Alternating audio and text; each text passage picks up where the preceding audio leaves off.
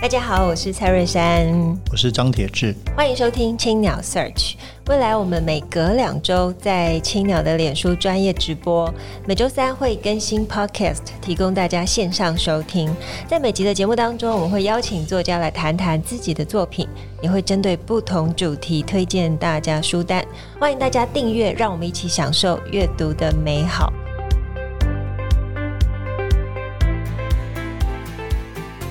天呢，我们要替大家邀请到呃非常非常美丽的余婉如。大家好，我是婉如，很开心能跟铁志还有瑞珊珊珊一起来介绍我的新书《明日的餐桌》。对，这个这是婉如余婉如，她出了本新书《明日的餐桌》。那这个新书呢，其实是一个过去她二零一四年出的第一版，那这是一个全新的畅销珍修版，而且我觉得从现在看来，这个书完全不就，仍然非常具有时代的意义哦。他所讨论的关于食物、关于浪费、关于环境议题，甚至食农教育，那特别是宛如从二零一四年到现在，当然自己也经历很多的变化，包括担任过立法委员，也推动很多食农教育。所以我想重新来这个重访这本书，会有很大不同的意义。所以先聊聊吧，我觉得先聊聊当时为什么会写这本书啊？在二零一四年的时候，嗯。因为呃，我有一次在台湾做公平贸易嘛，所以我后来呃出国念书，呃，我就选了一个跟公平贸易很相关的科系，叫做饮食人类学，在英国，在英国，然后是一个很偏门的哦，饮食人类学听起来很迷人嘞，对，听起来好像就是去追寻，就是说啊，这个吃的历史啊，或什么。不过我们在英国念这个，其实最主要是说，我们想要了解人吃这些东西的动机是什么，它背后的那个力量是什么。是因为就说呃，我们会选择这个或吃这个或只能吃这个只能吃那个，其实它都背后会有一些原因，这是这个学科想要去做的事。对，那所以呃，我就觉得在呃在英国我就发现说我是一个很有这方面 passion 的人，是，是对，因为像我自己为了公平贸易，我会走半个小时。宁愿走半个小时去有公平贸易的店家买东西。那那时候我在英国，其实有一个蛮蛮好的冲击，就是因为其实英国是个国际都市，嗯，就是在那边有什么事情都有。然后我就发现有很多很多的食物的呃相关的运动哦活动，我就去参加。那有一次就参加到一个就是蛮有趣，叫做吃牡蛎，吃牡蛎，对，对，oyster oyster 的这个一个青年的活动。我想哇，这么高尚的活动一定要去一下。对，就没想到去了之后。他在跟你讲，就说英国现在已经不吃 oyster 了，可是他们用 oyster card，就是那个他们的地铁卡，就是 oyster card，oyster card，对。然后他就讲说，其实呃，牡蛎的养殖对于英国海岸的潮间带呃的这种富裕，然后还有这种。呃，保护其实是非常有生态价值的，所以他鼓励英国人应该要吃自己本土的牡蛎，而不是吃进口的。嗯，我想说，哇，这么高尚的青年活动竟然在讲这件事情，所以我觉得太有趣了。也因此，我就开始在到处挖掘这方面的食物运动，然后我想要透过呃 content，就是说能够分享给大家的方式来呃带动这些大家对这些的进一步透过食物来认识这些观念。这样。嗯，那我们知道宛如其实之前是曾任不分区的立法委员。然后同时，他一直都在推广台湾的公平贸易，呃，等等。那其实最早最早，其实是在二零零七年就已经投入了公平贸易的推广的工作，而且还创办了台湾的第一家有取得认证的公司，叫做生态绿。可不可以跟我们聊聊这间公司？因为其实我最早认识宛如也是从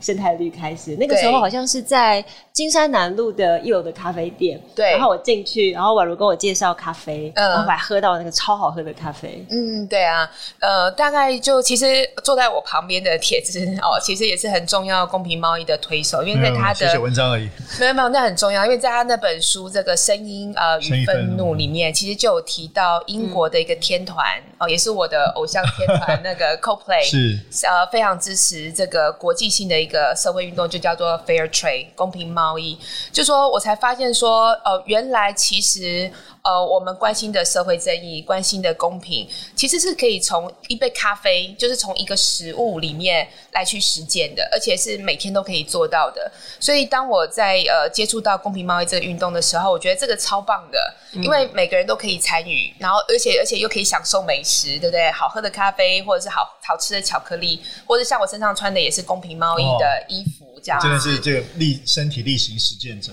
对对对，因为因为我就觉得我们可以做到这件事情，而且其实它的负担不会太大，这样子。嗯、那所以我就觉得说，这么好的呃这个东西，一定要想办法让台湾也可以参与，因为我相信台湾的人都好善良，然后而且都好有正义感啊。因为大家也知道，我们这个这个这个地震，日本地震，台湾是捐钱 捐最多的，要非常有爱心的一个国家嘛，对不对？嗯，对，所以我觉得这件事情应该在台湾要推动。那可是刚开始的时候，我去找了一些呃咖啡的商人，就咖啡进口商，然后跟他们讲这个概念，但他们跟我讲，就是说，呃，这个消费者可能呃不会因为你是公平贸易买你，可是会因为。你的咖啡豆很便宜，跟你买，是，所以他觉得说他呃没有呃动机去做这件事情。台湾人就很爱 CP 值啊，CP 值，说实话，对，喜欢那个，对，对对，所以这是我创业的第一次冲击到，就是理想跟现实的那个差距。自己以为这么美好，对，大家一定会支持，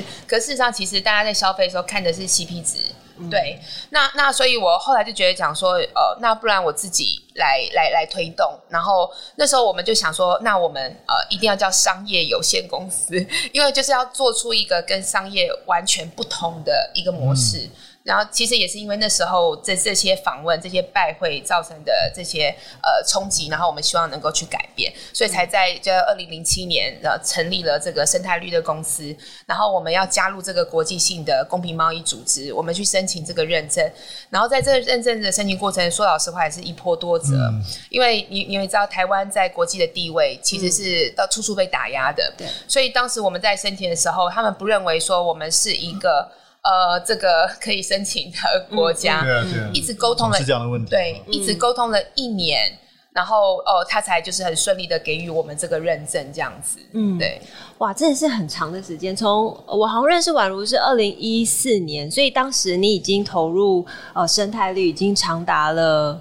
哇八九年有了。真的非常认真，然后，但是这本书我们来谈谈这本书。这本书其实也花了八年的时间，嗯，所以几乎是在也是在生态绿的期间，你就已经到台湾的呃，到世界的各个地方，亲自走进食物的生产啊、餐厅啊，然后还有农渔业等等，记录他们如何从啊、呃、第一线哦、呃，他们的一些行动，然后呃展开了一些用食物人类学的方法。对，那可不可以跟我们谈谈，就是这八这八年是怎么开始的？嗯，对，因为我做公平贸易，其实大家可能不认识当当这个部分区立法委员之前的我，在做公平贸易的时候，其实我去了很多现场。嗯，对，就是呃，我必须得要知道呃我的咖啡的来源，我要看见我的农民。所以我去了很多呃，这个呃比较呃 remote 的国家跟地方，遥远的地方，遥远的地方。那以前人家会说他们是第三世界，是，可是这个是有歧视的词，所以我现在都不用。但是 anyway，就是一个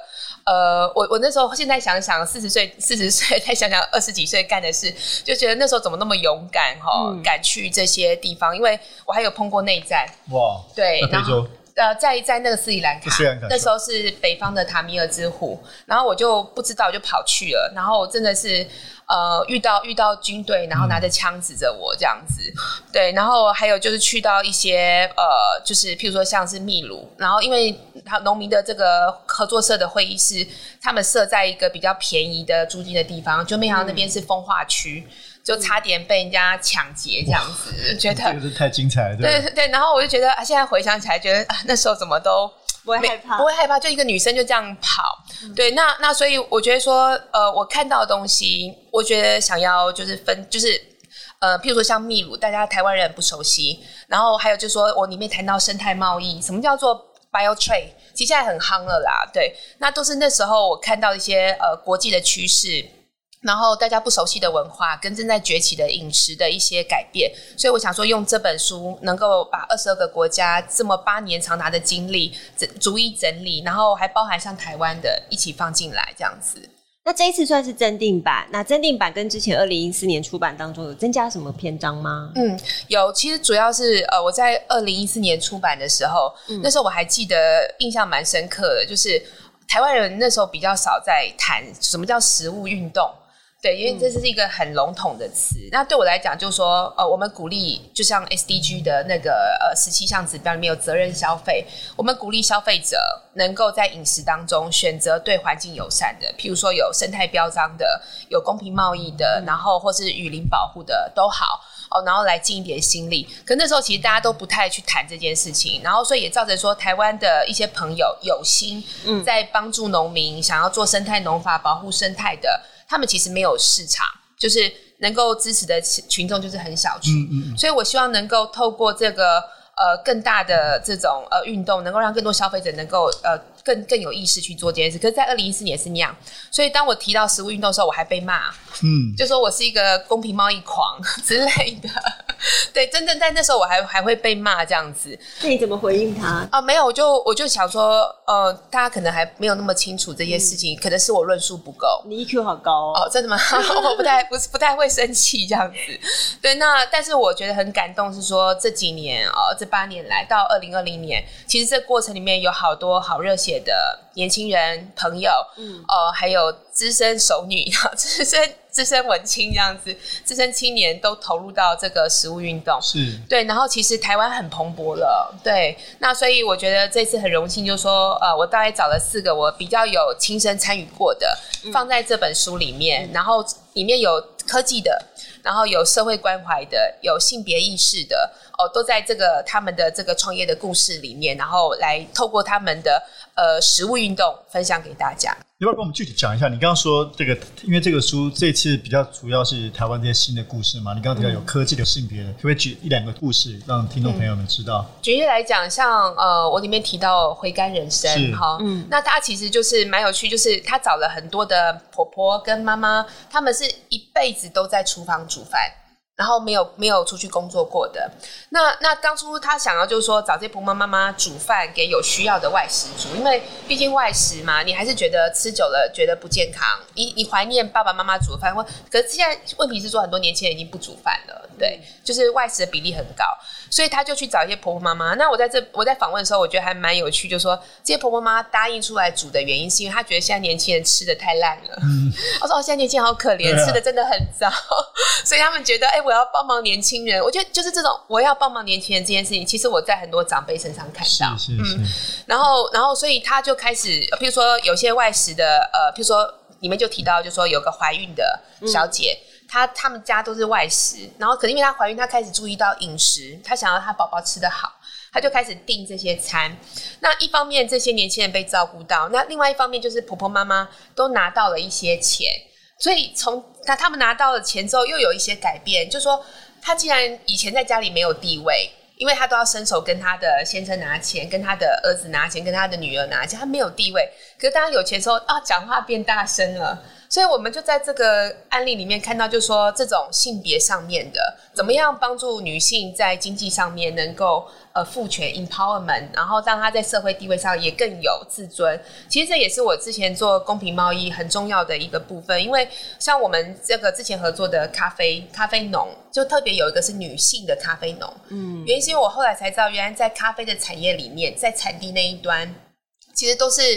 男生的咖啡农比较多，然后就有发生说女生农民同工不同酬的问题。所以后来我们在公民猫里面有特别去鼓励女性农民成立合作社，然后他们就百分之八十五都是女生，然后他们就是呃取得了这种社会地位呃经济地位，然后社会地位在社区讲话就比较大声。嗯、我觉得这是很有趣的一个转变。那另外一个很有趣的就是我在谈就是明日的厨房会是什么样子？是那其实是从一个那个呃对位厨房实验室开始，因为他意识到说现在呃虽然台湾我们过去。食农教育的努力有很多很多人的努力，我们现在其实中小学的营养午餐很不错了。对，就要求说要三张一 Q，嗯，就说你要知道菜的来源。嗯、那这三张一 Q 的好处是说，它对农药的管理，嗯，让这个农药不会过量，然后你吃的安心，然后你知道溯源。这是更普遍吗？对，就是在所有的中小学，对对对，就就现在推到中小学去了，嗯、对，就开始注意到中小学生吃的东西营不营养这样子，有做了很多的改变。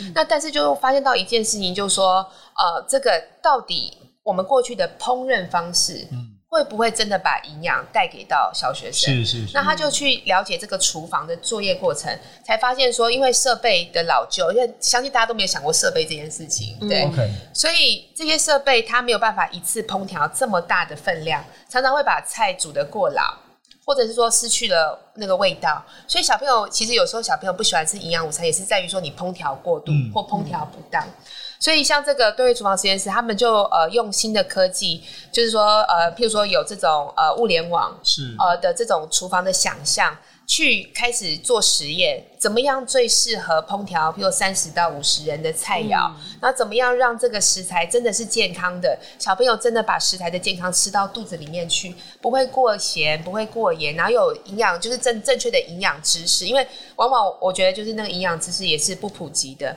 所以他就就然后他就会收集数据回来，然后去聊，然后对，然后把这种方法变成系统化。可以交给更多的学校，变成了一股这个很多学校在在推动的一个运动。所以我觉得像这种想象，用科技想象，其实我觉得也是蛮有趣的一个在台湾的案例。对对对，对，对，所以台湾案例除了这个刚才提到这个回甘人生对味好食研究所，嗯、还有包括全家便利商店的惜食初级的友善时光，然后以及这个很特别的一个品牌格万农品，他们帮丑水果找出路。当然也有宛如自己这个跟跟伙伴一起创办的走路生态绿哦，这里面有详细的介绍。那我我倒很好奇，公平贸易这几年